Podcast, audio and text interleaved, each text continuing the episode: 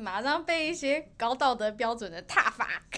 对，没错，没错，这个比你说什么飞机杯会被高道德标准的人，我觉得对，这跟挑战大家的没错。敏感神经。是的。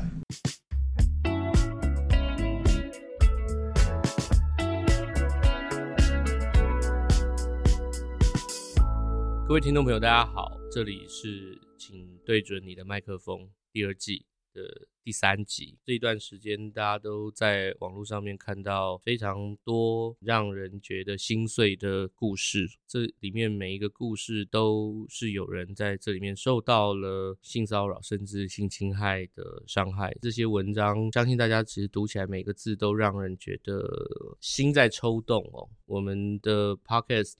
也觉得应该来谈一谈关于这些性骚扰或性平的问题哦。这一波 Me Too 的运动，我们现在看到从政治圈吹到了文化圈，吹到了学术圈，在录音的这个当下，看起来也吹到了演艺圈哦。今天我们其实邀请到的来宾，他当然是一位演艺的工作者，但我也可以说他是台湾更早的 Me Too 运动推动者郑家纯，请家纯跟大家打个招呼。听众朋友们，大家好，我是嘉纯。这段时间，家纯其实在他的脸书上面有很多的分享，包括转贴的贴文。从我的角度看起来，家纯已经不只是关注这些事件了，看起来也有很多他自己内心在酝酿的想法哦。你有想过 Me Too 的运动在台湾会发展至此吗？我一直都用比较乐观的角度去看。嗯，那我相信这两周。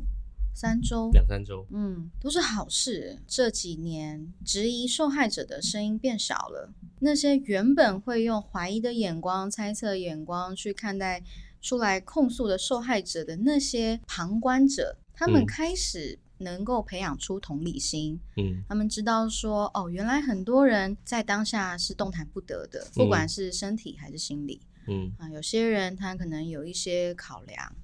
讲的比较严重，我们在办信件展的时候啊，二零二一年的时候，对，对，我们收到一百多封实体的信件。那为什么是实体的信件？我们当时收实体信件，但没有一定要手写信件。嗯，我们认为用邮局的信箱去收信有个好处，嗯，就是你不需要附上你的个资。可是如果你是数位投稿的话，你还是有 email 啊，嗯，那还是有可能让啊寄信来的人他有点。担忧，嗯，可是邮政信箱不一样，所以为什么很多什么罢免、很多联署，他们都是用邮政信箱？因为你其实可以不写到任何的个人资料，就可以把信寄出去。当时会有这个顾虑的原因，听起来代表的事情是，很多人要把自己的故事说出来的压力还是是大，很大，因为他们怕说我的个资会不会被追查到。一些资讯可以跟信件做连接。我刚刚为什么聊到这个呢？是因为我们在看信的时候，我们会将它分类，例如 F 就代表家内性骚、家内性侵，嗯，还有分学校，还有分陌生人、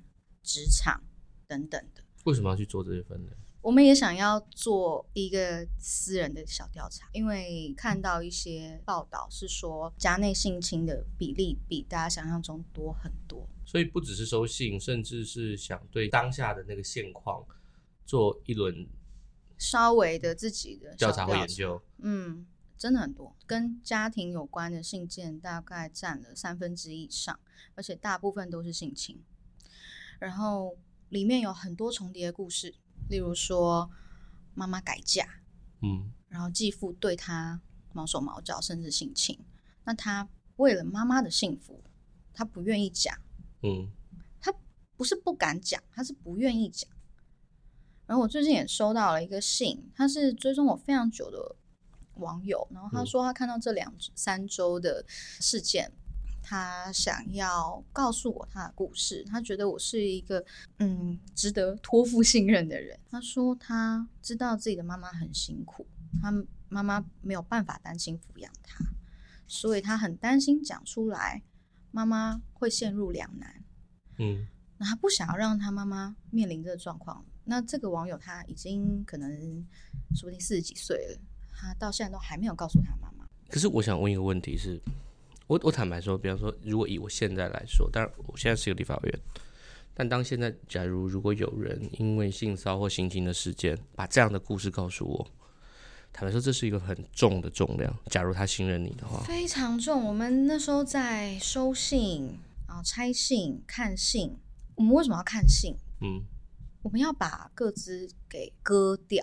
我们不是划掉哦。对，所以你，你知道为什么要割掉？因为有些人他很生气，他就把就是对象的全名跟他在哪里工作、什么学校都写了。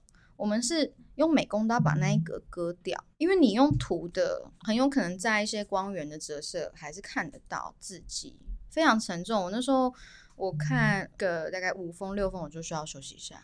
那你有一丝一刻会担心？自己会不会辜负了几百封的人对你的信任吗？我们那时候做了超级多，就是沙盘推演，就是说啊，如果有人要去告发，然后呢，就警察来，然后检调来，然后就是硬要看那个，对，然后看信件的寄件人资讯的那怎么办？你知道那些信到现在我都放在某一个朋友家，都不是放在我家。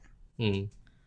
我其实银行有保险箱，我那时候还有想说，还是我把那些信就是保存在我银行保险箱。嗯，那想一想，没有没有，我就放在一个平常没什么在联络的很好的朋友家。银行里面，但银行但没有想过自己要保存这种东西。我有想过，都是一些贵重的珠宝或者是什么，没有想过保存一大堆大家这些这些故事。我当时有给出承诺：一，我不收赞助。二，我不收门票或者是贩售什么周边小物。再来，这些信件不会被二次展出或是利用。但是我我有做一个网站，那网站有记录当时展览现场的画面之外呢，我们在展览现场有一个 QR code，它扫 QR code 还可以写。观展心得，嗯，我把那些观展心得放在网站上面，那大家可以去读观展心得来获得陪伴。我说实话，这一波的运动，其实当然我是一个生理男性，我是一个男生。从很多男生的角度来说，就是突然从天上掉下来了。我这样讲是很诚实跟坦白的说，我会让大家都不是说害怕，但是要让大家非常非常警惕的事情，就是从一开始最早的那一位民进党的党工，然后把这个事情给说出来，然后砰。啪，这样子这样跑出来，其实台湾的 Me Too 运动不是只是从现在开始啊。所以刚刚我听嘉诚在讲的时候，你说你觉得至少现在看起来，这波大家比较不会那么担心，对于受害者的检讨看起来比之前压力小了一点。我个人认为少非常多。如果没有这个要件，不会像这样。那你觉得为什么？嗯，就全体社会在进步啊，就是集体的力量，集体的在进步啊。OK，你刚才讲到这一点的时候，坦白说，这是我在我们今天这个访谈前，我没有特别意识到的这个事情。嗯，但你刚才讲，我确实有感觉。那我们举例好了，对，美丽佳人的好像是总编对吗？对，她是一个女生，然后她发表了非常经典检讨受害人的言论。和搭顺风车，他说：“他说他要逆风，怎样怎样，反正他每一句都非常的经典。那一些话语我都听过，可能几千上万次。嗯，所以我可以用过来人身份 认证他很经典。好像你被被认证，我相 信他很经典。他很经典。可是你看，如果是在五年前、十年前，他不会被挞伐，甚至美丽家人也不会立刻的发止血的贴文道歉。对。”嗯，所以我相信这是全体在性别平等意识有在进步的象征。我这样听起来，你其实是乐观的，就是我是乐观的。嗯嗯，其实嘉纯讲到说，二零二一年他的这个书信展，呃，叫做三十八号树洞嘛，哈。那这个三十八号树洞，据我认知是有个源头，当然跟跟我有关。嘉纯在他自己遇到的性骚扰事，我就直接把名字讲出来，就当时的这个歌手翁立友，哦。在一场尾牙里面所遇到的这个事件有关系。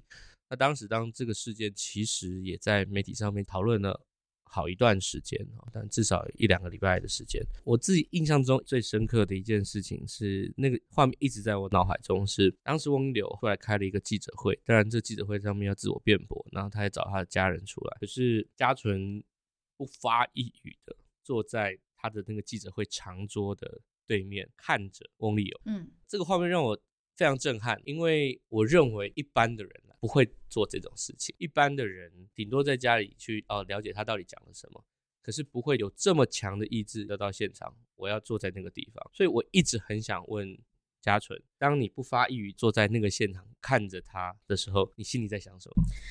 我其实，在尾牙那一天晚上，我发了一篇文，当时我也还没有指名道姓，嗯，到底发生了什么事情，然后谁对我做了什么，我就是想要把那一天的酬劳给捐掉，捐出去。那、嗯、很多人说你炒新闻，我觉得那倒不重要，嗯、但是我一发了这一篇。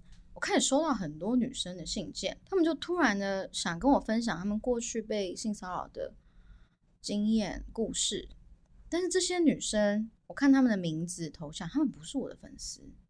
嗯，我的粉专在那个时候是非常往就是男性受众取向在经营的。嗯，我被吓到，就是嗯，一群原本不是我粉丝的女生跑来告诉我这么私密的事情，然后很多人都说他们从来都没有告诉别人过。那我必须说，我可能个性就也比较像男孩子一点。其实我从小到大没有被陌生人，甚至是同学、同事性骚扰过。嗯，所以我真的是在那时候才发现，原来到处都是，每一个职场都有。嗯，然后任何的关系结构都有。那我那天发礼拜五，然后礼拜六的时候就一直看源源不绝的信件，真的很多。我就在想。这些女生会怎么样对我有投射跟期待？我是一个很敢说敢做的风格，在他们的想象中。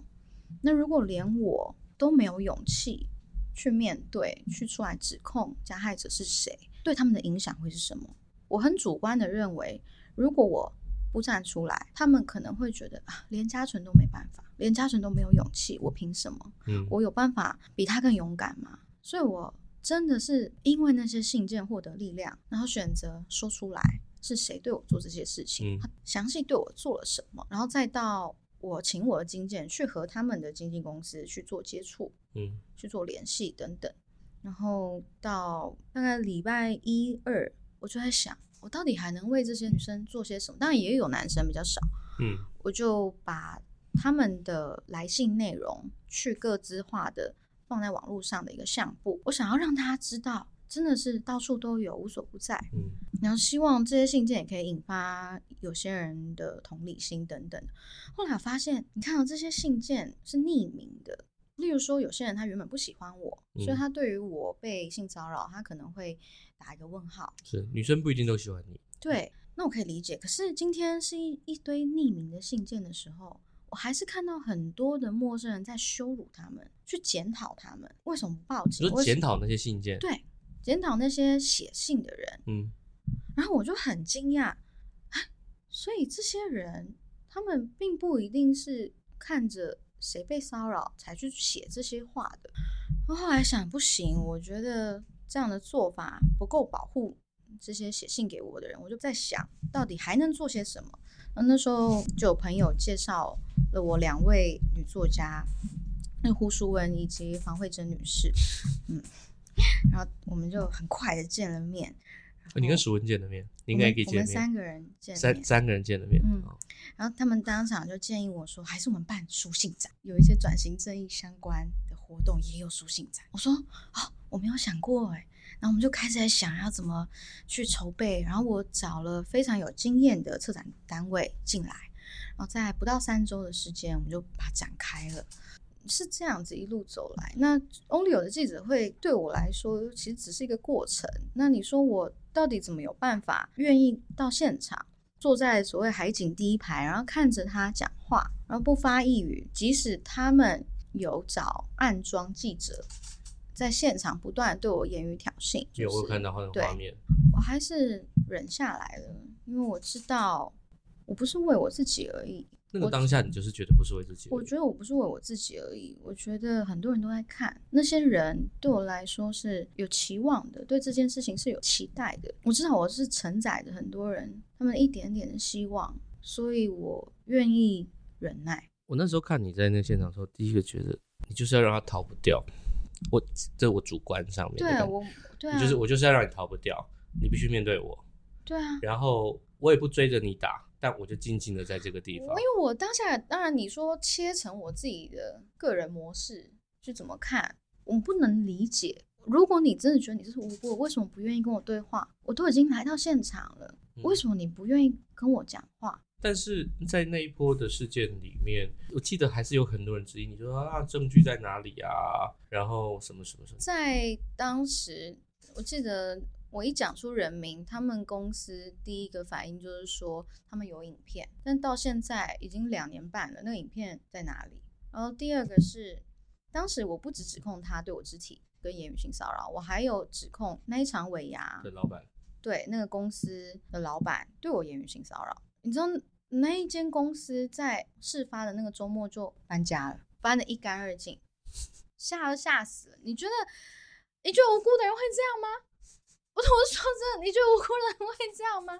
是，我是就是觉得你气场太强了，你知道吗？你说其实好，我来跟大家讲一下当天到底发生了什么事情。他是有个时间序的。那老板呢，就是在台上，对，就想要跟我要联络方式，我不给他。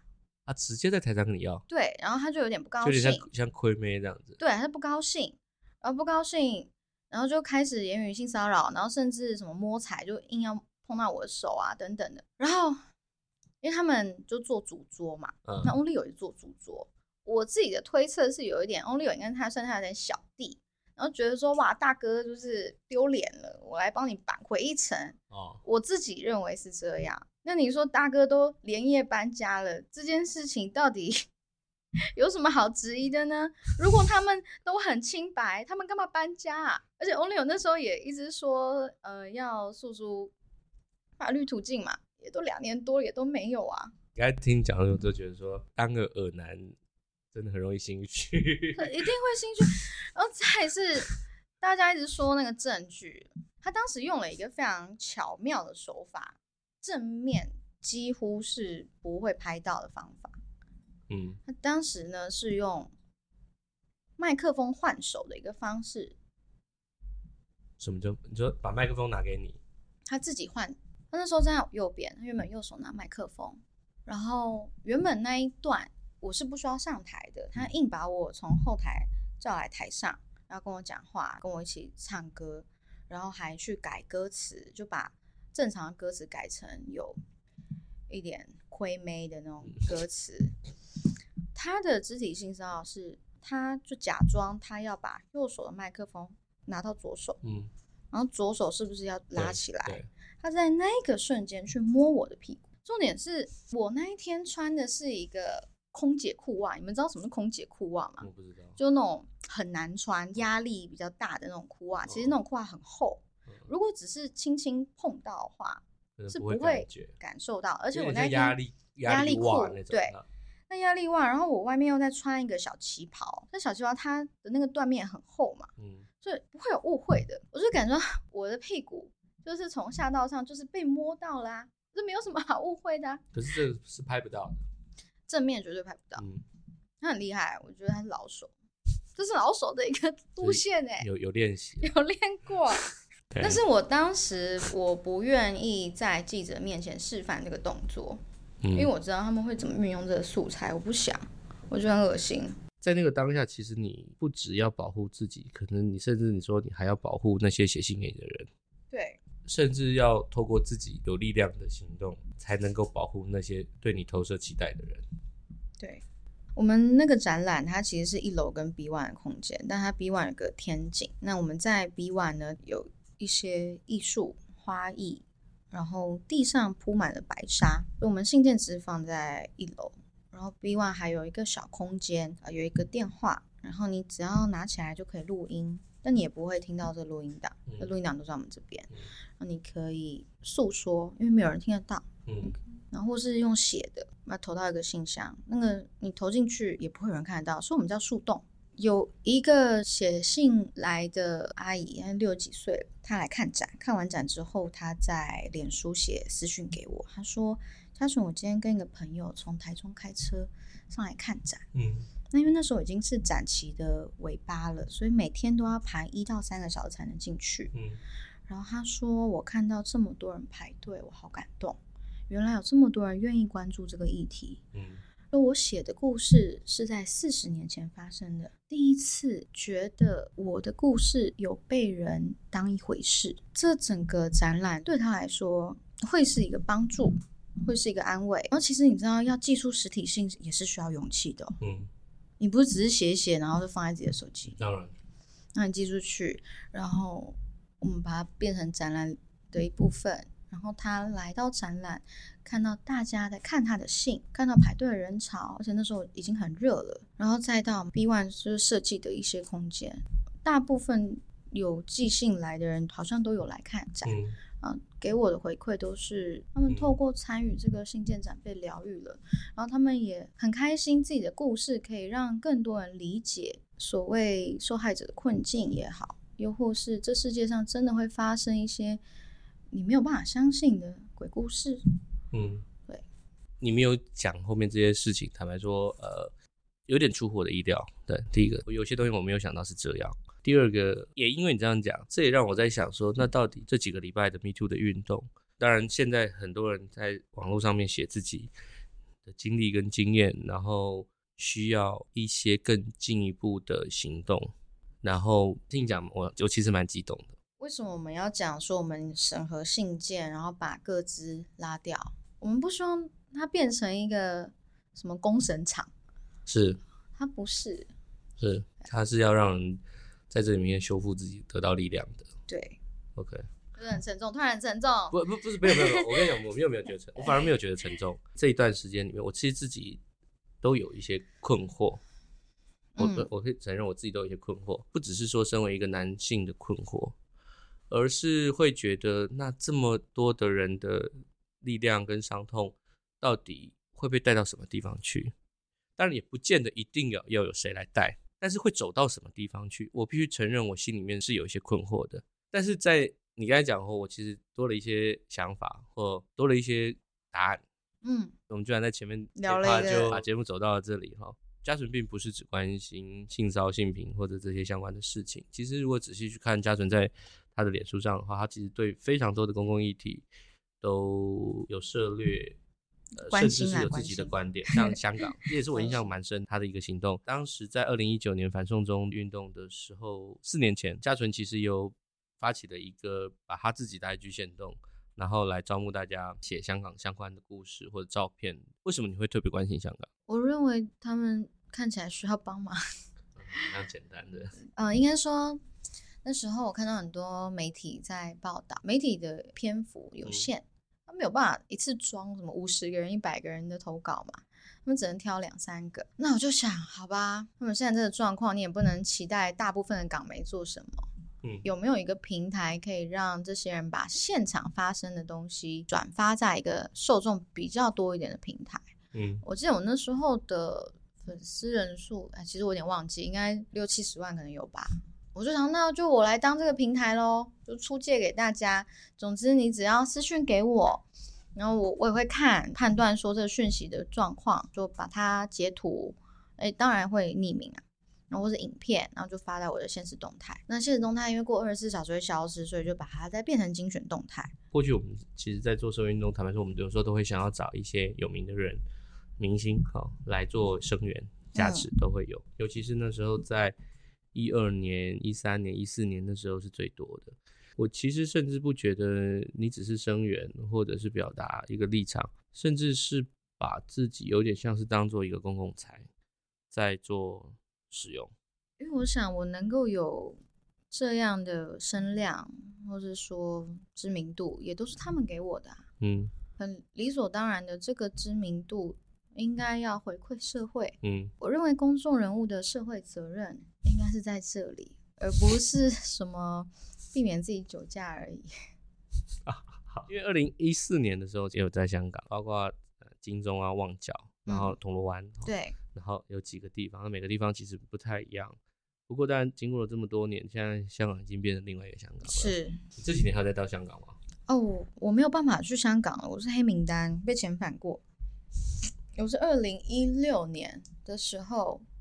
因为我每年去香港次数很多，在那边有一些工作，所以我那时候是一通关。嗯，在那一次又要过那个一通关的时候过不了，我就被抓到小房间去。他说：“你没有签证的资格啊！”我说：“怎么会没有签证的资格？”因为我们一般都落地签。对，然后我说：“我有一通关啊。嗯”然后他说：“你就是没有，那、嗯、不然你现在线上申请看看。”然后我线上申请就是显示没有办法申请。嗯，哦，那时候就知道说，哦，我被黑名单了，他被遣返，他会把你带到一个很像办公室，然后办公室有个有个长桌沙发，然后那边呢就是等待搭上遣返班机的人，然后那边就是一些疑似要跳机的黑工啊，因为我那时候有在我的随身行李放了非常多台湾的伴手礼，就太阳饼啊、凤梨酥。那因为也知道进不了香港，送不了工作人员，所以我就分送给他们，分送给跟我一样要被遣返的 人。然后我还有跟他们自拍，我说今天新的一刻耶、yeah，selfie。我我如果被遣返的话，我也希望遇到你这种。还可以送大家东西吃的，对啊，而且还不错哎，有那个三宝饭烧腊便当跟奶茶。机场准备的吗？就是他们那个叫移民是什么管辖？帮你准备三宝饭，大家都有，大家都有一人一份，蛮、哦、不错的。就是最后一餐，我最后送你一路顺风。最后在香港享受的美食，而且我那时候还问说，我在等的时候可以去逛免税店吗？他们还跟我说不行。这也太那个了吧！可是我觉得不对啊，都是要等啊，这跟转机的概念应该是很像的呀。严格来说，就是是是是是是是是是，OK OK OK。他们那时候要把我遣返，因为我那时候搭商务舱，然后他们安排的遣返是经济舱。我说，你还该要求商务舱吗？我是买商务舱啊，为什么我不能搭我原本就？你还跟他大闹说，我遣返我要坐商务舱。我是啊，不是因为那本来就我的票啊。那他有骂你吗？没有，他觉得我有道理。他觉得你有道理，他觉得我有道理，听起来超没道理，好不好？他觉得我有道理，这哪里有道理？他说：“可是最近一般的商务舱满了，那你要再等下一班商务舱才有位置。”我说：“好，我可以等。那我可以去逛免税店吗？”他说：“不行，下一班你就会有商务舱。”对啊，没有，因为我本来来回就是坐商务舱啊。我本来就可以用我回程的机票的权益吧。我没有想过说被遣返这种事情还可以要求舱等。我本来就是商务舱。哎，我没有想过这个事情，对吧？很多人应该都很慌张，然后想到怎么办，然后赶快回去。我没有，我说，可是我回程是商务舱，你要给我商务舱。我觉得是，我我有我有感觉到嘉纯非常的非常的难处理。我很难处理，除了对对龙龙跟对翁立友以外。对，港警也是很难处理，还要要求商务舱。我若是警察，我这是我的权益吧？我跟你讲，我如果是那个移民官，我一定想想傻眼，想说是这。不会，他真的觉得我讲的有道理。好，所以在遣返的人里面，还要分成商务舱、头等舱跟经济舱，然后还要分三六九等。OK OK，好，我没有想过，我还想要逛遣返的制度里面这么周到周全。我以后可能也没有办法在香港转机，这是我最后一次逛香港的机场免税店，所以还有点依恋。对，但是他真的不让我逛。我我现在也没有办法到香港去了，可是我就没有一个被遣返的经验，因为在台湾就知道没办法过去了，所以也没有机会去那边跟他吵我要什么长的，实在是人生的一个缺憾哈。我想听众朋友其实已经可以看到，除了在脸书上面你可以看到嘉纯声援非常非常多的社会行动以外。你其实有一个非常非常强大的力量，就我自己，我做主观的感觉到，不管是力量也好，气场也好，我其实很好奇，你的经纪人会阻挡你？他是一个非常伟大的人，他在我开始对政治有表态的时候，他就告诉我说：“嘉纯，我们两个人没有饭吃没关系，但是你不可以影响到团队。”他就讲这三句。嗯，所以他没有阻止说：“哎、欸，不要跟移民官吵这个。”我觉得我现在问他，他一定也会觉得很合理，对吧？对啊。电影公司让我们买，难道只有我觉得不合理吗？没有，我们是买商务舱去的。对，我们是买商务舱去的，我们又不是坐免费飞机去的。就是说不是偷渡，我傻眼，我真的，我我是我，哎，这个这个有点毁我三观了。但是合作单位会给你压力吗？通常来合作的人都知道。都知道对啊，我们会都会先先讲，我们都会先打预防针，要不要 Google 一下？这预防针很大，这预防针要很大管的，大管，心脏很强。因为我自己在过去里面，其实有很多跟艺人在某些社会议题合作的经验。你可能请他写一首歌，你可能请他参与一场记者会，但通常都是你还是要邀请他去做一件事情。嗯，对。但你是不是？你是你是自己就想要去做很多的事情？我也是台湾人啊。那我的想法很简单，因为我也是台湾人啊。这讲讲这种台湾价值的话。对啊，我是公民啊，我应该要关注社会上发生什么事情啊。其实我在最一开始发现自己有这样的利用价值，是在于大概十九二十岁的时候，我其实没有新梦。我在演艺圈工作都很痛苦，可是运气很好，有知名度啊，媒体报道啊等等。就算我摆烂，还是一直不断的堆叠上去。然后我就发现说，我这些知名度应该可以转换成另外一个可以被利用的方法，那就是拿来关注社会议题，大家看到更多需要关注的事情。从此之后我就不痛苦了。原本会痛苦吗？原本的演艺圈很痛苦，但从此之后我发现我有这个被利用价值的时候。我就不痛苦。OK，我看到你最近一个，你有讲到说你在准备冻卵。对，我可能冻完卵也会跟大家聊一聊，然后分享这整个过程，包含费用啊，然后你可能需要做什么准备啊等等。那还有你需要知道的事情，因为我发现政府现在有一些补助，但在补助的同时，对，执政党投了很多钱在补助不孕症的父母。对，但是父母了。你知道补助的同时，我希望政府应该也要让对冻卵有兴趣的。你好像有一些欲言又止的话，你们就直接讲出来。我希望他们知道，如果你要把你的卵子做成胚胎，然后冻胚胎的话，如果你有一天离婚，那些胚胎会被自动销毁的。嗯。这是很多人不知道的事情。大家以为说。哦，我也就冻成胚胎啦，那我就是可以用啊。我，我再确认一次你的话，你的意思是说，呃，在冻卵的时候，你可以选择我是要直接冻卵子，还是要冻胚胎？可是如果冻成胚胎的形式，如果你这个婚姻呃离婚的话，法律规定你要直接销毁。不是我直接销毁哦，是只要一成立离婚，冻卵的单位就会帮你销毁。冻卵的单位就有责任要帮你销毁，他要把那些胚胎销毁。其实这是有新闻的，大家可以查。呃，星光集团就是我现在的同事啦，吴欣盈委员。对，他在上一段婚姻的离婚诉讼中，他也有希望说，他冻的胚胎可不可以不要被销毁？嗯，那这就又要牵扯到男女感情啊。男方的想法当然是觉得说，除了有财产的问题之外呢。还有就是，我可能还会有第二个老婆，第二个家庭。那我不觉得我第二个老婆会想要外面还有我跟其他前妻生的小孩。所以这也算是财务风险管理的一部分我觉得他很错综复杂啦。我觉得这是很错综复杂的事情，因为女生她会觉得我在当年把我的卵子 all in 全部变成胚胎，那事过境迁，我现在卵子品质没有当年那么好。所以，我当然想要去生之前冻的胚胎啊。哦，OK，这是可以被理解，就是它风险比较低，然后会比较顺，可能会比较顺利。又要再取卵，那你不要说哦集团，呃这种比较有财力的，哦，那你说一般的女生现在冻卵一次，就是你要取卵然后再冻卵一次，大概要十二到十五万。嗯，这样的价码。对，那其实就算是我现在的年纪，我要三十岁了，这个还在。很安全的冻卵年龄哦，可是生殖医生都会建议我要冻三次哎。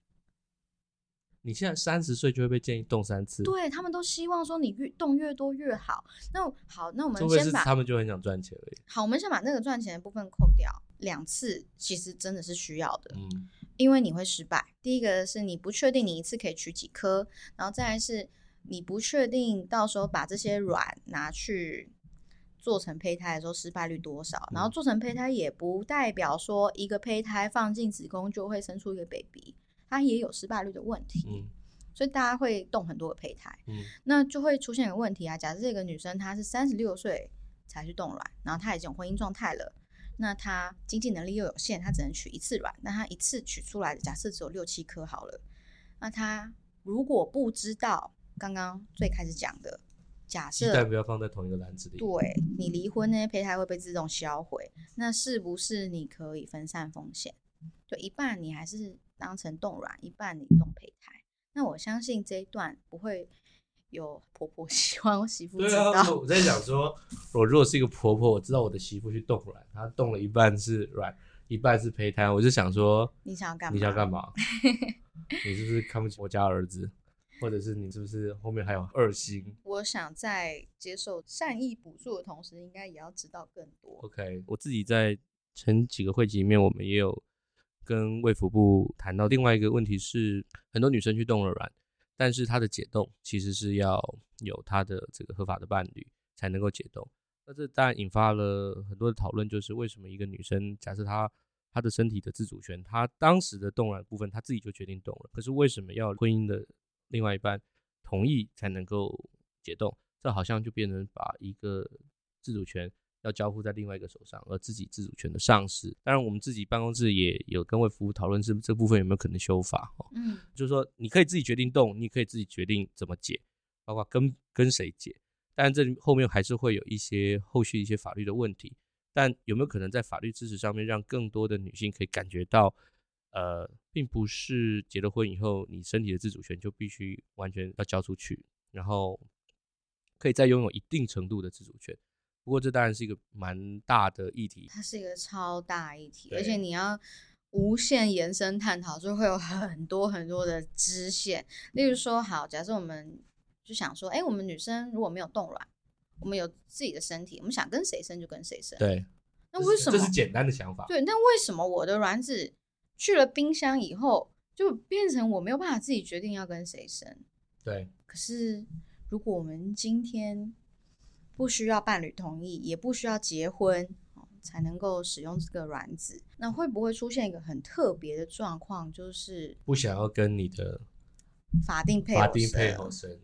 然后你生出来的可能是跟别人的精子结合的 baby，然后就会有婚生子女推定的问题。如果老婆出轨，我们先不要讲冻卵，假设是老婆跟啊小王怎么样了，然后有怀孕了，生出来之后呢，诶，大概三四岁就发现怎么长得不像我，也不像妈妈，然后长得很像某个谁，这时候他们就要进入很多诉讼，哎，对，这就会是一个八点档的故事。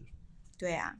然后再来就会有，因为有那个婚生子女的这个状况，所以就算我这个女生我想要跟别人生，但生出来这个小孩一开始的原厂设定就会是配偶的小孩，嗯、那就会扯到你知道钱啊。你你是不是真的把这些事情全部都想得很仔细，想过了一次？我想过了很多，而且还有一个是，如果有些女生她有一些同性的朋友，嗯，他们需要卵子，他们当然会想要跟好朋友借啊，对。啊，或是说，呃，gay 的朋友也会想要跟朋友借啊。对，对啊。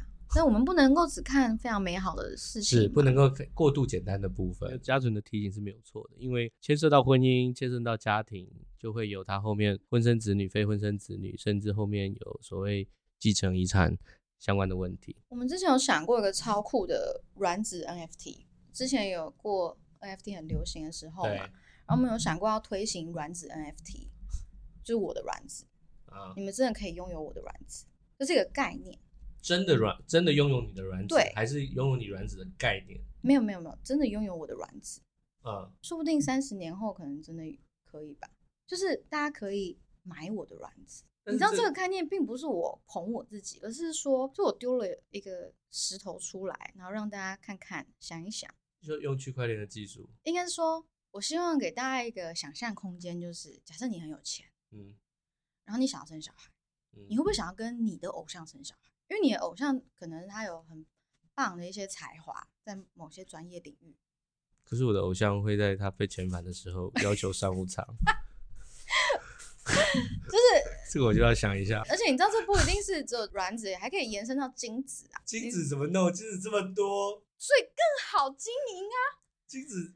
更好经营，你没有发现吗？精子这么多，所以他才更有办法去做这件事情啊。好，例如说，现在女生喜欢谁啊？G Dragon 好了，好不好？他如果有一天，就我们撇除任何道德啊什么什么那些，他推一个精子 NFT，然后拥有这 NFT 的人还可以实际的拥有他的精子，然后跟自己的卵子结合，你知道这是一件。我跟你讲，这是一个很疯狂的想法，但是我认为有一天会有的。因为因为你讲到冻卵一体，我就突然想要跟你分享一下我们之前很疯狂的想法。我没有想到可以变成这样子，我没有想到后面延伸出来。如果说我的卵子，卵子跟精子 NFT 的生意，你看我的卵子如果我可以自己使用，对吧？我只是没有这个性交的过程嘛。对，对啊，那没有性交的过程就没有感情的基础，叭叭叭叭这些嘛。然后我们再写个那个，就合约还是什么的。我我真的觉得发明这些数位技术的人，你可能没有想到 后面会走到，尤其区块链技术的人没有想到后面走到。对啊，我们会想到 NFT 是因为我们是设想，只要是开一个先例，那也许会开始有一些 KOL 或是明星真的这样做。嗯，然后。当然，他们用区块链技术跟全球的人去做连接比较快一点。我真的没，我我没想过。所以，所以你刚刚说要很深入的探讨，会有很多支线，这是我其中一个支线。马上被一些高道德标准的挞伐。对，没错，没错，没错。这个比你说什么飞机杯会被高道德标准的人，我觉得，对，这跟挑战大家的。没错，敏感神经是的，所以一下子就觉得那些谴责飞机杯的人，这小 case 而已，这真的小 case，这小 case 而已。对对，刚刚其实聊了这么多的想法，不过我还是要说，关于人工生殖法的修法哦，还是要参考很多专家跟学者的学术的研究或专业的意见，因为这个议题确实是有高度的复杂，其实也在伦理上面还是有一些争议的部分哦。那当然，还有很重要的是使用者的经验哦，不是我们今天在这边怎么天马行空想怎么样就怎么样哦。这个这个确实是这样。好，我们其实呃节目到这边，我我其实最后想再问嘉纯一个问题啊。我其实在网络上面看到大家现在都很关心二零二四的选举，嗯，嘉纯是第一个喊出唯一支持韩国瑜的。我也讲了很多年，我从他选书到现在，每一年我都说支持他二零二四。要站出来。假如他站出来，你会帮他助选？你会挺他？我当然不会帮他助选啊，网络上帮他助选吧。就是唯一支持韩国瑜，非韩不投，无韩交友。你知道我，我对韩国瑜印象最深刻的事情是什么吗？他那时候不是有在记者面前就念心经吗？对。然后同时呢，就有人爆料他之前为什么他在北农工作的时候都可以早上什么四五点去农会。因为他就喝了一坨，刚刚好喝完去，然后还回家睡觉。这当然我们是传闻啊。然后我就在想，他一定很长在酒店的时候用这一招，然后让酒店小姐很开心。例如说，你相不相信我可以念完所有的心经？如果我念得完话，你直接被公杯干掉，对吧？我对他的想象。画面是这个，我我我我认为他，然后小姐，然后小姐一定说我不相信，我不相信，然后，然后就真的念了，然后小姐就会一直笑，边笑然后边喝酒这样子，然后我就说你相不相信我可以跪着走路？然后小姐一定会说我不相信，我不相信，然后就跪着走路。我觉得他这个娱乐性十足哎、欸。如果有一个酒店小姐，然后面对像韩国这样的人，坦白说，他就真的跪着走路给你看。你也真的就心甘情愿喝了，对呀、啊，然后还念心经，就觉得人家这么有诚意了，念了心经又跪着走路，然后你看在那个不喝，对不对？在那个酒店的环境，然后可能还那边什么那个黑桃妹妹在那边 那音乐，然后在那边念心经，超好笑的。我就想过，假如不是跟韩国瑜不同政党的话，我一定要跟韩国瑜好好交个朋友。我觉得他一定超好笑，我真的说真的，我觉得他一定超好笑，他一定超有意思，他一定超会玩。然后超多怪招，对，然后我认为他应该对兄弟也是很好的，对，可惜啊，生不逢时。那你觉得他在哪一个年代出来的话，应该 OK？其实我说实话，我认为以像韩国瑜这种个性，在国民党里面应该不多。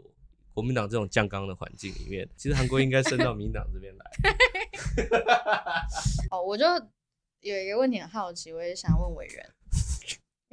干嘛那么紧张？你刚刚问了我很多问题。是是是是是。你觉得符合现在民进党支持者的高道德标准，通过这个圣人试验比较重要，还是可以选赢比较重要？就政治上的观点来说，选赢当然是一件非常非常重要的事情，因为政治上来说，你必须要取得权利，才可以实践你的理念。当然，现在会有一些人，也许会说，好像现在选举是在选圣人，你的人生不能够有瑕疵啊，你的任何的瑕疵就会怎样，甚至连像林非凡这种唉，清教徒。我跟你说，有一次那个柯总召打给我，他说：“哎，我跟你谈讨论一下非凡的事情。”柯总说：“非凡这个清教徒怎么会有这个 这个相关的事情？”我说：“哎呀，又不是他去加害别人，但人生就是会遇到这种事情。可是我我我必须说，我自己感觉到是说，第一个，当然这波运动的力量真的非常非常大，这也可能是这个社会成功的地方。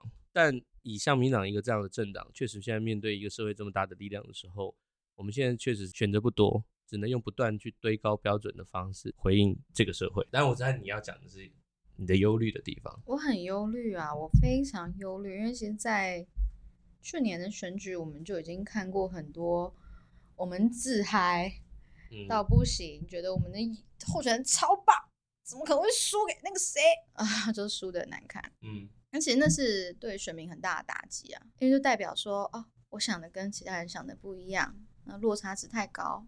然后接下来的选举会不会，嗯，就台面上目前几个符合胜人条件的候选人，如果如果没有选赢，那对于这些选民的伤害，我觉得会比去年的大非常多。那只要他们对于自己没有信心了，他们会降低对于政治的热情，这是我非常担忧的。可是我跟你说，比方说像我作为一个在政治圈里面的男性，坦白说，我没有太多的空间跟话语权可以出来说，哎、欸，你们是要选圣人吗？你们有想过你们真的要这么高道德标准吗？因为当我们讲这个话的时候，就会被指责堕落。嗯，你是不是心里有鬼？对，我们就会被这样指责。对我来说，不太有立场可以去。讲这样的话，也许你比较有立场。我曾经 被问过一个问题，他就举林静怡啊、蔡培慧啊，啊，又或是嗯，蒋万安去选市长之后的那个空缺，也是王鸿薇赢嘛。他、嗯、举这三个来跟我讲说，他觉得女生去参选比较有优势。但是这句话的背面，我个人认为是有一点点带酸的。然后我就回他。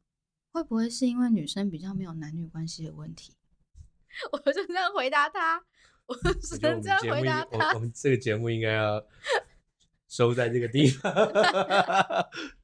你现在已经有很多人这样说了，啊，说是不是年底的选举里面，最后大家就全部都是女性的候选人？非常平凡，虽然比较容易出事的是男性的比率较高，但也不代表全是男性。乱搞的没有女性吗？我觉得一定有，一定有。对啊。欸、不要不要这样子，不要这样，不一定有，小心翼翼，一定一定有啊。只是又要回到刚刚第一个问题啊，那到底这个私德要被检视到哪一个程度，呃、还是选赢比较重要？然后我担忧的真的是选民会受伤。但我自己讲我自己的经验里面，我其实觉得在政治里面常常是一个来回摆荡的过程，然后常常会有物极必反的状况。所以今天也许音乐这边的力量很大，然后大家会用非常非常严格的部分，尤其像现在你看林非凡树立一个非常非常高的道德标准，他退选树立一个非常高的道道德标准，他摆到一个地方。但也许就像你开始会有这样的担心，然后会再做一些提醒，会有没有可能再摆回一点，不要那么变成好像只能选一大堆圣人，可是他有没有能力，甚至对未来的愿景带领台湾做下一个阶段的事情？我最近在网络上看到有些人在讨论王必胜，因为最近的风波，虽然王必胜并没有去对，但他之前也有一些家庭事件嘛。那蛮意外的是，大部分的人都认为没有人做的比他好啊。你说大部分的人认为，在专业就在专业能力上，在这个岗位上，就是没有人做的比他好啊。是，尤其是在那个高压的状况。对，但以现在的风险来说，能够这样过关的可能。非常少，没那么对，非常没那么多，非常少。谢谢嘉纯哦，嘉纯一方面在 Me Too 的运动上面推了非常非常大的一把，甚至也是一开始这个运动非常前端的投入者，尤其是在当时还不像现在的氛围这样的时候。刚才大家听到他分享的很多的经验，甚至又开始在想跟政治、跟选举，也包括是不是真的大家要选出一堆圣人。当然，你如果问我的话，我会觉得。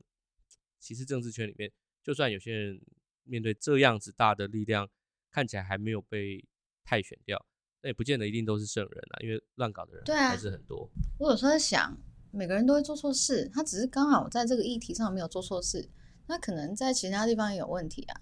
那到底要检视到哪一个程度呢？我再问一个更尖锐的问题：如果翁立友，我、哦、要出来选立委是不是，出来选立委，嗯，支持支不支持他选？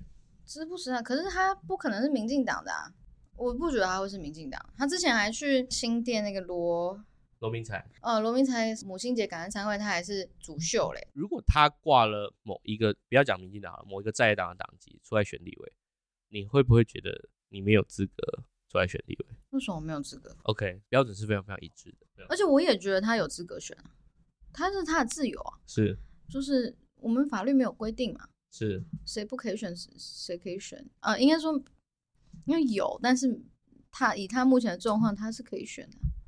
陈雪生一定对你又爱又恨。为什么？我觉得他现在一定对那些很有女性意识的人觉得很有威胁。不是啊，他选另外一方面，选是选、啊，还是会觉得他有一个不是选是选的资格。不是选是选啊，但是我之后就会把投票给他的人认为他们是同一阵线的。对啊，我说我很乐意看到这些人出来选，然后看谁会投给他们，然后变社会的照妖镜。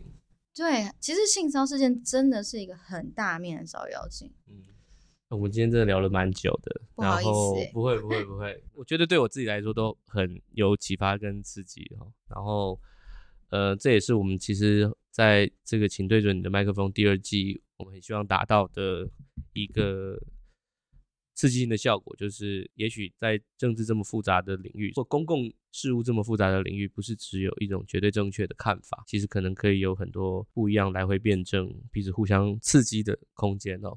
那今天我想还是要很谢谢嘉纯哦，尤其是在这样子的一个时刻，有机会听嘉纯这几年经验的分享哦。嘉纯，你有没有什么东西最后想要跟大家补充？哦，我想要跟大家分享最近。有一个网友，他很酷，他用军事行动来说明性骚事件的困境。有没有看到那个贴文？我觉得很酷、欸。有简单说一下，因为他那个文章很长，我在猜他可能是看到很多直男没有办法理解，因为他们没有遭受过性骚扰嘛，他不太能懂说，哎、欸，到底为什么就是你们不求救，你们为什么那么多年后才出来讲？然后他就用军事行动来比喻哦，加害者呢，就像军事行动，我们都会拟定。